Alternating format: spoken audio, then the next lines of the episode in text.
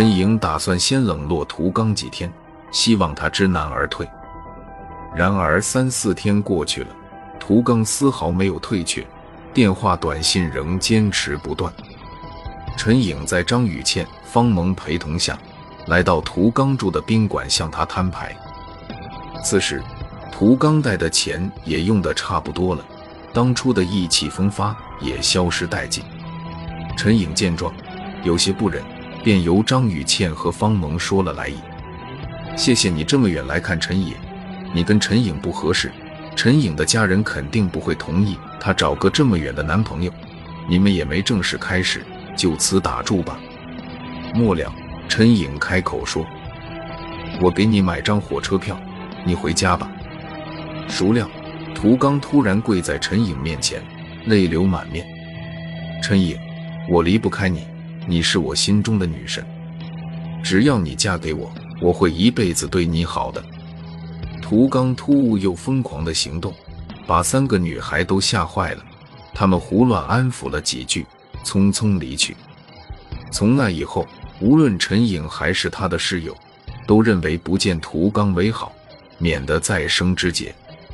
而涂刚并没死心，陈颖不肯见他，他就在学校门口等，并不断给他发消息。陈颖一连几天不敢出校门，急着跟室友们商量办法。甩也甩不了，你们赶紧出出主意啊！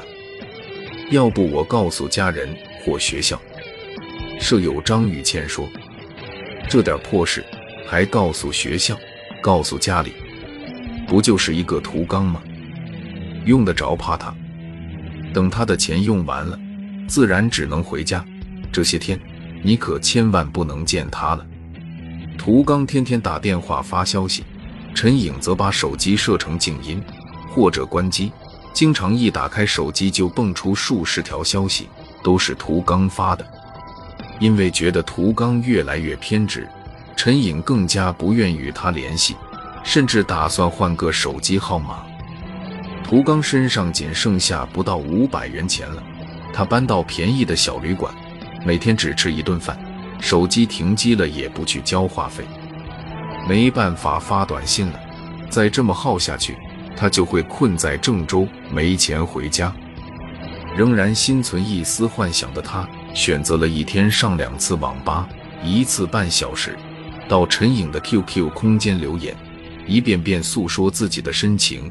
然而，他煽情的留言让整个宿舍的女孩们都笑翻了。陈颖又恼又羞，一直删他的留言，而他不管不顾。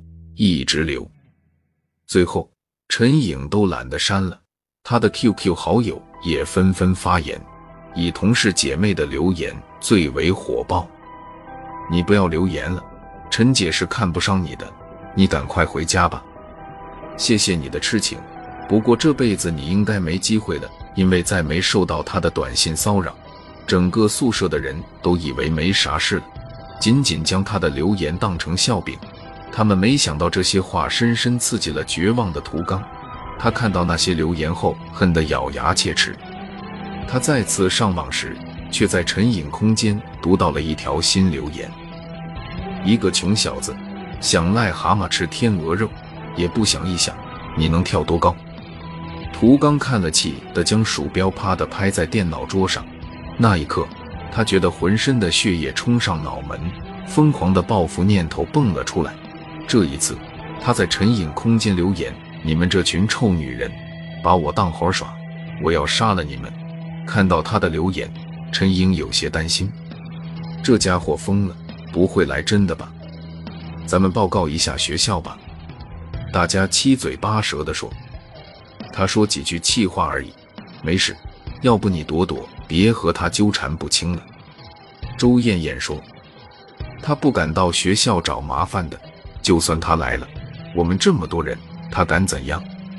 陈颖请假离开了学校，住到表姐家中。宋雪娜因为父亲住院，也请假回家了。寝室里只剩下周艳艳等五个人。他们做梦也没有想到，危险正在一步步走近。涂刚回想这段恋情，他从满怀激情到陷入困境，甚至成了许多女孩的笑柄。他不仅恨陈颖，也恨陈颖的室友们。如果不是他们从中作梗，陈颖就不会变心，也不会这么绝情。他越想越气，报复的念头也越来越强烈。他到超市买了一把刀子，趁着夜晚潜入校内，一直躲在厕所里。等到第二天凌晨五点半左右，他才攀上女生宿舍的阳台，翻至二楼。当时恰巧汪辉起床去了卫生间，仅仅虚掩了寝室门。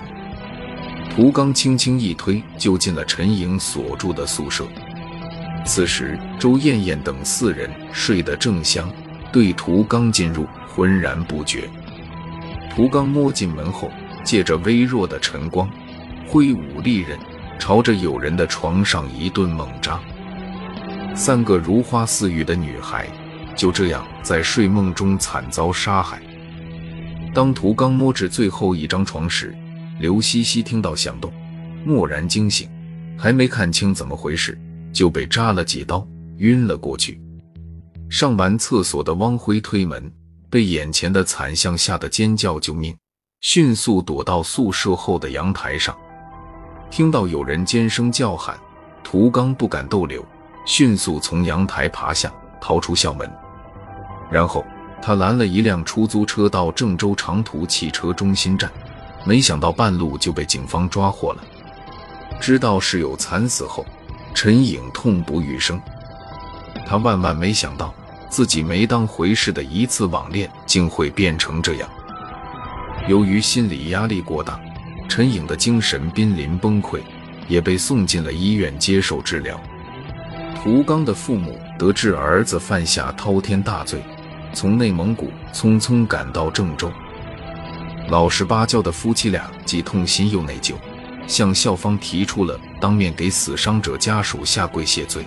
然而，校方和警方担心场面失控，拒绝了。目前，涂刚已经被送往郑州市第一看守所，等待他的将是法律严惩。